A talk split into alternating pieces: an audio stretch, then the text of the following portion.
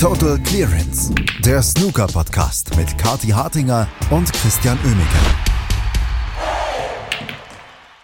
Die Halbfinals bei den Northern Ireland Open in Belfast sind rein englischer Natur. Es wird einen englischen Sieger geben. Das jetzt erstmal zu den nackten Fakten. Es ist mal wieder soweit. Die Viertelfinals eines Turniers sind einfach nur herausragend und waren mal wieder, eigentlich egal was jetzt passiert, die beste Runde des Turniers. Darüber werden wir reden und das tun wir hier bei Total Clearance am Samstag Brunch mit Kathi Hattinger. Hallo Kathi. Hallo Christian, wir hatten ja gestern eigentlich ähm, die interessante Situation, dass wir ja wieder mit Huan Xijun chinesische Beteiligung im Viertelfinale hatten und damit ja in jedem Turnier seit gefühlt x Jahren ähm, immer mit chinesischer Beteiligung im Viertelfinale. Aber jetzt haben wir tatsächlich von den Halbfinals her ein recht homogenes Feld. Es ist ein homogenes Feld. Jack Lisowski, Chris Wakelin, Judd Trump und Barry Hawkins werden den Titel unter sich ausmachen. Da sind ein paar alte Bekannte dabei und ein paar Namen, wo man so denkt, ja, die können es ja jetzt endlich mal werden. Und ich habe so das Gefühl, in der Snooker-Community, aber auch in den offiziellen Kanälen bereitet man sich eigentlich innerlich komplett auf das Finale Jack Lisowski gegen Judd Trump vor. Und damit können wir doch jetzt eigentlich uns schon auf Chris Wickling gegen Barry Hawkins freuen. Ja, das wäre eigentlich auch was. Ich kann mit allem leben, muss aber auch sagen, ich bereite mich innerlich auf Judd Trump gegen Jack Lesowski vor, einfach weil du dich darauf auch mental mehrere Wochen vorbereiten musst, ja. Das ist jetzt ja schon fast zu spät, sich da vorzustellen, wie wieder der Jack Lesowski gegen den Judd Trump spielt und jetzt endlich mal seinen ersten Ranglistentitel holen muss und dann gleichzeitig der Judd Trump sich ja, das haben wir gestern auch gesehen, einfach nicht schlagen lässt im Moment. Und aber der Jack Lesowski spielt auch gut. Und also ich verfalle jetzt schon in Panik, Christian. Dabei haben wir jetzt erst die Halbfinals. noch kein Grund zur Panik. Äh, der ist, der ist noch unangebracht. Die, Panik ist noch unangebracht. Erstmal müssen wir mal gucken, was da gestern passiert ist. Und das muss ich sagen, waren wirklich vier fantastische Matches. Keins sticht da so ein bisschen schlecht heraus. Vielleicht das Einzige, was du ja gestern auch schon äh, mit Andreas im Podcast moniert hast, dass Chris Regelin gegen Yuan Sijun komplett unbemerkt quasi da auf einem Nebentisch am Abend wieder dieses Viertelfinale ist. Deswegen fangen wir damit einfach an, würde ich sagen.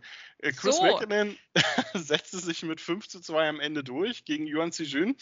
Ähm, und ich muss sagen, Chris Wakenin, der ist so in dieser Woche so ein bisschen unterm Radar, auch wenn er Sean Murphy geschlagen hat, ähm, auch wenn er Alfie Burden rausgehauen hat und Martin O'Donnell und der eigentlich immer richtig gut gespielt hat. Aber ich habe das Gefühl, der ist unterm Radar, was daran liegt, dass er gestern dieses Abseitsviertelfinale hatte.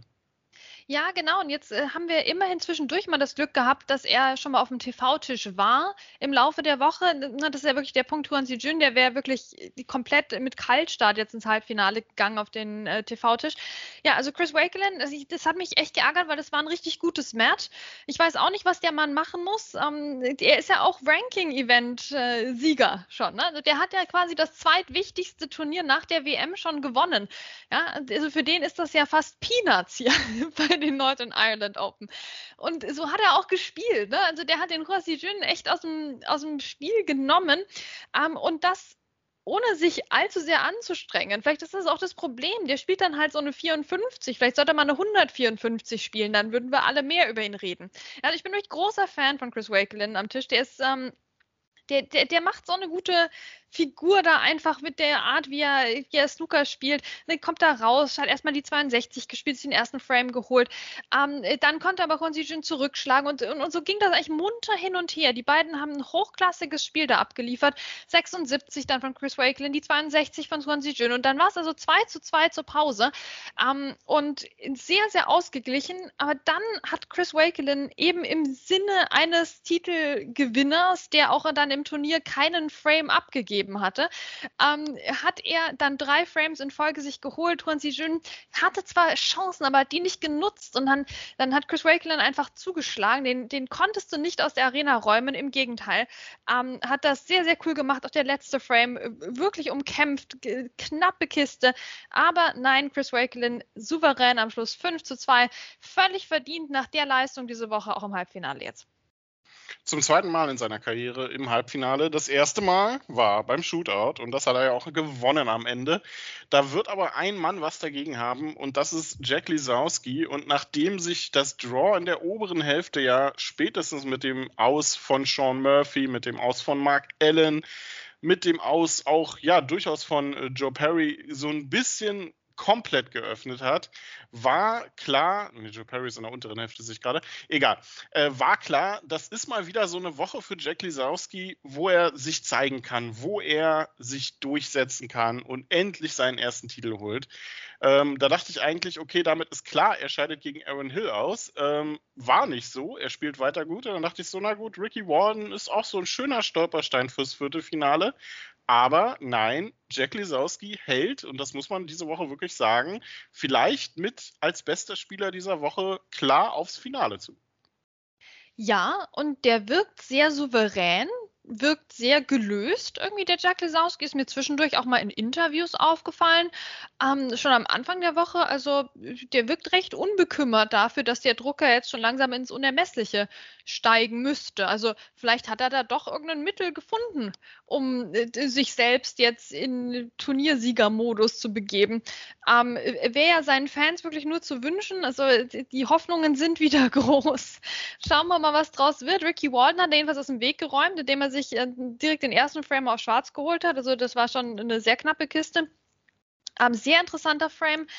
Und dann Ricky Walden hatte aus meiner Sicht so ein bisschen den Lukas Kleckers eigentlich gemacht. Hat das Spiel sang- und klanglos mit 1 zu 5 verloren, aber den einen Frame, den er geholt hat, war einfach eine fantastische 132 aus der ersten Chance raus. Ja, also das, das kann man schon lassen. Nur was er, warum ist er danach so verschwunden, Christian? Warum ist er denn so untergetaucht, der Ricky Walden wieder? Ja, das ist eine gute Frage. Kannst du ihm gerne stellen, wenn du ihn das nächste Mal siehst. Aber äh, es war auch die Souveränität und äh, teilweise einfach die, die Dominanz am Tisch von Jack Lisowski, der den Ausschlag gegeben hat. Ähm, Warden gelangen keine höheren Breaks mehr und Lisowski hat dann quasi in den letzten drei Frames aus seinen Chancen einfach das Beste gemacht, nämlich drei hohe Breaks, die dann jeweils frameentscheidend waren. Und da kann man dann halt auch einfach wenig machen. Und was mir auch auffällt bei Lisowski, ähm, selbst wenn er Safeties spielt, wirkt er diese Woche relativ souverän. Und das ist eine, eine Qualität, die er dann in einem Finale ja auch ein bisschen unter Beweis stellen sollte. Ja, beziehungsweise er spielt überhaupt mal Safeties. Also da sind wir ja schon sehr stolz drauf. Ähm, ja, und sein Lochspiel ist da, auch das kann man sagen. Also was der, was der Mann Bälle-Loch, das ist schon echt richtig, richtig cool. Also ich meine, ich kann auch wirklich verstehen, warum Leute Jack Lisowski-Fans sind. Ne? Ich will die jetzt gar nicht schlecht reden, aber es braucht halt schon eine große Leidensfähigkeit. Und ähm, ja, also die Chance, es wird nicht mehr besser für Jack Lisowski als jetzt hier. Komm, ich bitte dich, den Chris Wakelin jetzt ein bisschen zu schlagen und dann ein Finale zu gewinnen gewinnen gegen, ja, schauen wir mal gegen wen. Aber also ich meine, ich glaube, er muss ein bisschen hoffen, dass jetzt vielleicht doch äh, Barry Hawkins sich jetzt hier durchsetzt oder so, weil also ja, aber es ist, ah, es ist schwierig, Christa, das ist wirklich schwierig. Ich leide mit, mit mehr mit den Jack Lesowski-Fans, ehrlicherweise, als mit Jack Lesowski. Ob Barry Hawkins wirklich so ein Vorteil ist, äh, ist eine andere Frage, denn äh, im anderen Halbfinale treffen mit Judd Trump und Barry Hawkins ja vielleicht ja die beiden Spieler der Saison bisher aufeinander. Ähm, es ist ja schon das dritte Duell der beiden. Äh, wir erinnern uns, Finale European Masters, da hatte Hawkins gewonnen. Ha, äh, achte Finale Wuhan Open, da hat sich Judd Trump noch durchgesetzt. Also ausgeglichene Bilanz für diese Saison, aber wir können unbestritten sagen, das sind die beiden Spieler, die bisher den Knackpunkt in dieser Saison unter sich ausmachen. Ja, das sind die beiden Jungs jetzt hier und da sind andere natürlich neidisch, ne? Sean Murphy ist neidisch, Mark Allen neidisch, alle neidisch. Aber Barry Hawkins, der hat sich wieder gefunden, der hatte auch zwischendurch jetzt ja mal wieder so eine leichte Schwächephase ähm, nach einem sehr starken Start in, der, in die Saison. Jetzt ist er wieder voll da und bei beiden, bei Barry Hawkins natürlich um einiges leiser als bei Judd Trump, hat man doch das Gefühl, die können mit jeder Situation umgehen, äh, die sich ihnen in den Weg stellt und gewinnen mit einer Selbstverständlichkeit Matches, die ihresgleichen sucht im Moment. Und natürlich ist das ähm, herausragend von beiden.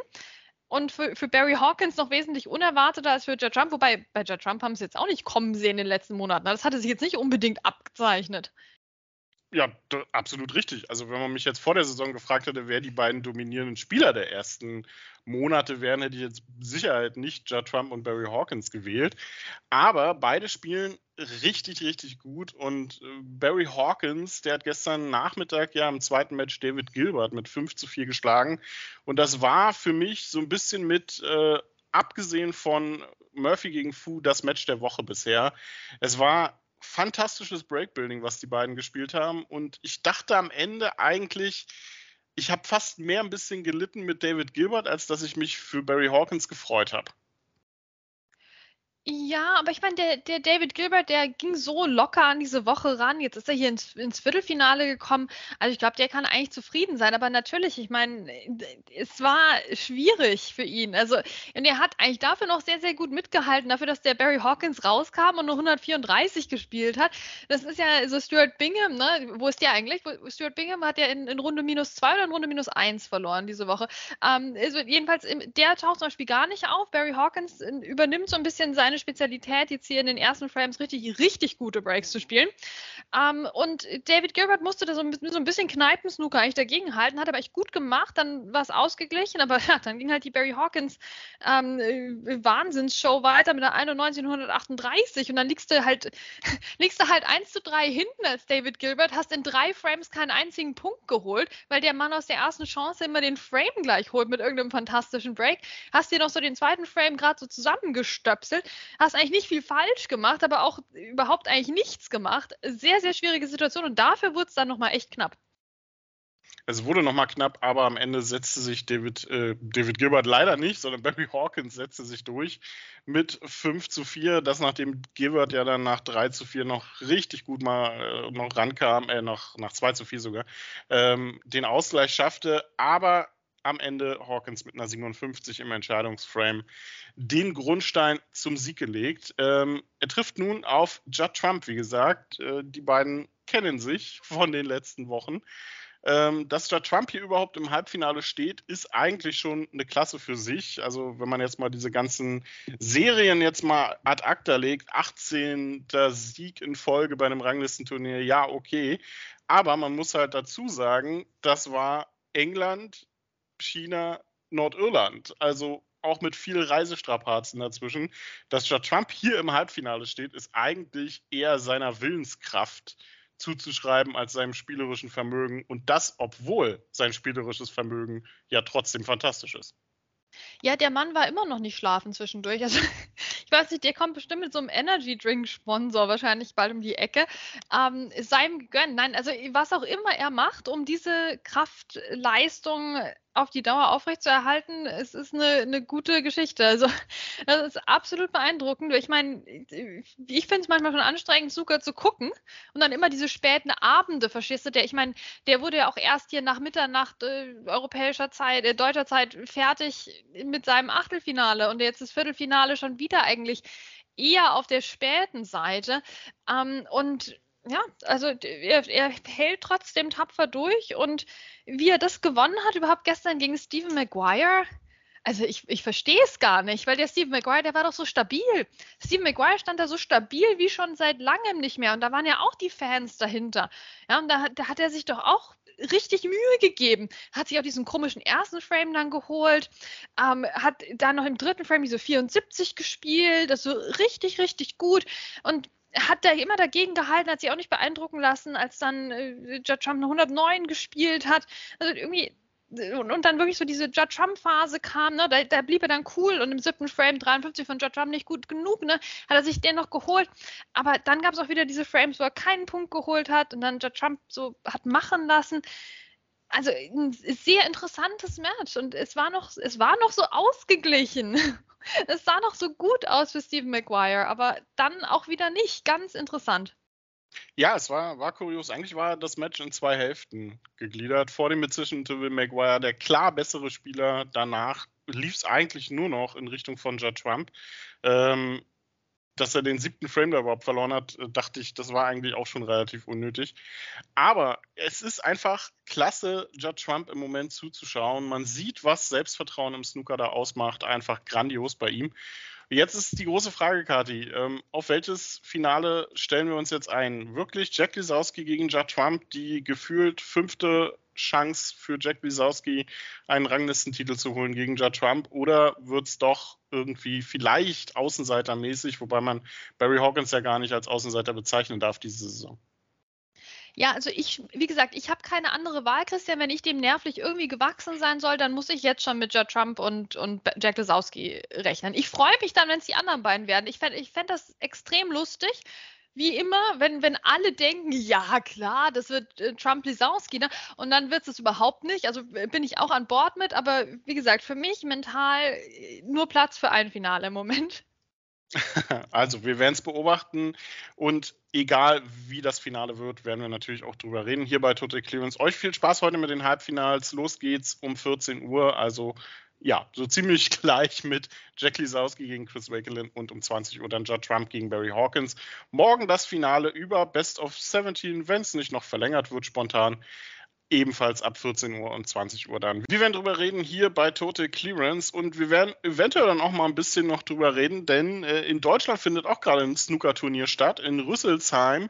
Ähm, die WDBS, also die World Disability Billiards Snooker Association veranstaltet ein Turnier in Deutschland auf deutschem Boden, die German Open. Und Kathi hat sich gedacht, hey, da fahre ich mal hin. Ja, und das hat sich sowas von gelohnt, Christian. Ich hatte einen tollen Snooker-Nachmittag gestern. Ähm, dabei wurde mir auch gesagt, erst heute geht es so richtig, richtig los. Also gestern waren gar nicht so viele Matches. Heute haben die teilweise drei Gruppenspiele. Also ganz schönes Pensum hier auch für die Spieler, die vor Ort sind. Ähm, also es ist ein, ein tolles Snooker-Festival und sehr, sehr wohltuend auch zu sehen, ähm, wie, wie schön doch der Snookersport auch sein kann. Also ich habe das ja auch schon vor zwei Wochen beim deutschen Grand Prix gesagt. Ne? Das ist wunderbar, einfach mal schön in Ruhe Snooker zu gucken. Das Live-Scoring hat auch funktioniert ähm, und es war alles sehr, sehr undramatisch, aber sehr schön. Also ich habe direkt bin direkt reingekommen in das Match, ähm, was ich geguckt habe und ähm, habe tolle Bälle gesehen, auch irgendwie also direkt vor mir dann ein Double über den gesamten Tisch hinweg. Also das, äh, da hätte der Judd Trump sich gefreut oder der John Higgins auch. Ne? Ähm, und es war vom Niveau her wirklich sehr, sehr gut für so ein Amateurturnier. Das ist ja jetzt kein Profi dabei gewesen. Ähm, und es, es hat richtig Spaß gemacht. Es, ähm, mir wurde auch erzählt, hier Tag der offenen Tür sei gestern Vormittag gewesen. Ähm, auch da wurde jemand für den Zuckersport begeistert. Und also mit, mit Diana Schuler ist natürlich jetzt auch ein Coach dabei gewesen, eben bei dem Tag der offenen Tür. Also das wurde mit so viel Liebe organisiert ähm, das Turnier und das äh, natürlich wie immer ohne Unterstützung der, der DBU, weil die Verbandsprobleme oder Organisationsprobleme im Snooker, die enden ja nicht mit WST, ne, sondern äh, die haben wir ja tatsächlich auch in Deutschland. Also das ist sehr unerfreulich. Also als ich bei dem Turnier war, ich fand es sofort so super und frage mich, wie man das nicht unterstützen kann, wenn man das Konzept liest und ähm, sieht, was für tolle Spieler auch da den Weg angetreten haben nach Rüsselsheim, ja, von allen Orten. Also es hat sich total gelohnt. Auch zwei deutsche Spieler vor Ort, der eine, glaube ich, schon weit in den 80ern. Ähm, also wirklich ein, ein, super Turnier. Ich bin Fan geworden und werde versuchen, heute direkt nochmal hinzugehen, wenn es sich irgendwie ausgeht zeitlich. Also reine Empfehlung, ne, mal da vorbeizuschauen. Es ist toll, dass wir dieses Turnier haben, dass es jetzt so international wird, auch mit dem Disability Snooker. Ähm, nächsten Monat geht es nach Thailand oder so. Also Wahnsinn. Richtig cool, was sich da tut. Natürlich Matt Hewitt, ähm, der hinter dem Ganzen steckt von der ähm, WPBSA, WDBS. Und ja, also großes Kompliment an alle, die sich an dem Turnier beteiligt haben. Also man hat das Gefühl, die, ähm, die Nebenverbände, äh, die, der Frauenverband und äh, die, der Disability-Verband, die machen eine Menge richtig. Ähm, könnten sich doch die Hauptverbände vielleicht mal was abgucken, oder? Ja, das denkst du halt wirklich. Das denkst du wirklich, wenn du die Turnierinfo suchst und die findest du, verstehst du, ähm, auf der offiziellen Seite. Und äh, wenn das alles einfach mit, mit Liebe gemacht ist und die Fotos sind toll und aussagekräftig und nicht so dieses 0815-Ding, beziehungsweise Fotos, die aussehen, als wäre Jack Lesowski, äh, also als wäre ihm was Schlimmes zugestoßen und nicht als wäre ins äh, Halbfinale gekommen. Also äh, wirklich, mit, mit viel Liebe veranstaltete Turniere, das ist für mich einfach the way forward im Snooker. Ähm, und das sehen wir in Rüsselsheim jetzt schon zum zweiten Mal innerhalb von kürzester Zeit. Und ich hoffe, das kommt dann irgendwann auch mal wieder oben an, weil wir lieben ja alle den Sport und das sollten die da oben auch mal wieder tun. Absolut, da können sich die Offiziellen mal ein bisschen eine Scheibe von abgucken. Und auch wir werden das äh, tun, auch mal ab und an über den eigenen Teller ranschauen. Nicht nur Profi-Snooker, sondern auch die anderen Verbände, die eine ganze Menge richtig machen, wie wir jetzt so in den letzten Wochen gelernt haben. Heute schauen wir aber natürlich die Halbfinals in Belfast und werden drüber sprechen. Hier bei Total Clearance. Kathi und Chris sagen Tschüss, bis zum nächsten Mal. Total Clearance, der Snooker-Podcast mit Kathi Hartinger und Christian Oemeke. Wie baut man eine harmonische Beziehung zu seinem Hund auf? Puh, gar nicht so leicht. Und deshalb frage ich nach, wie es anderen Hundeeltern gelingt, beziehungsweise wie die daran arbeiten. Bei Iswas Dog reden wir dann drüber. Alle 14 Tage neu mit mir, Malte Asmus und unserer Expertin für eine harmonische Mensch-Hund-Beziehung, Melanie Lippisch. Iswas Dog mit Malte Asmus. Überall, wo es Podcasts gibt.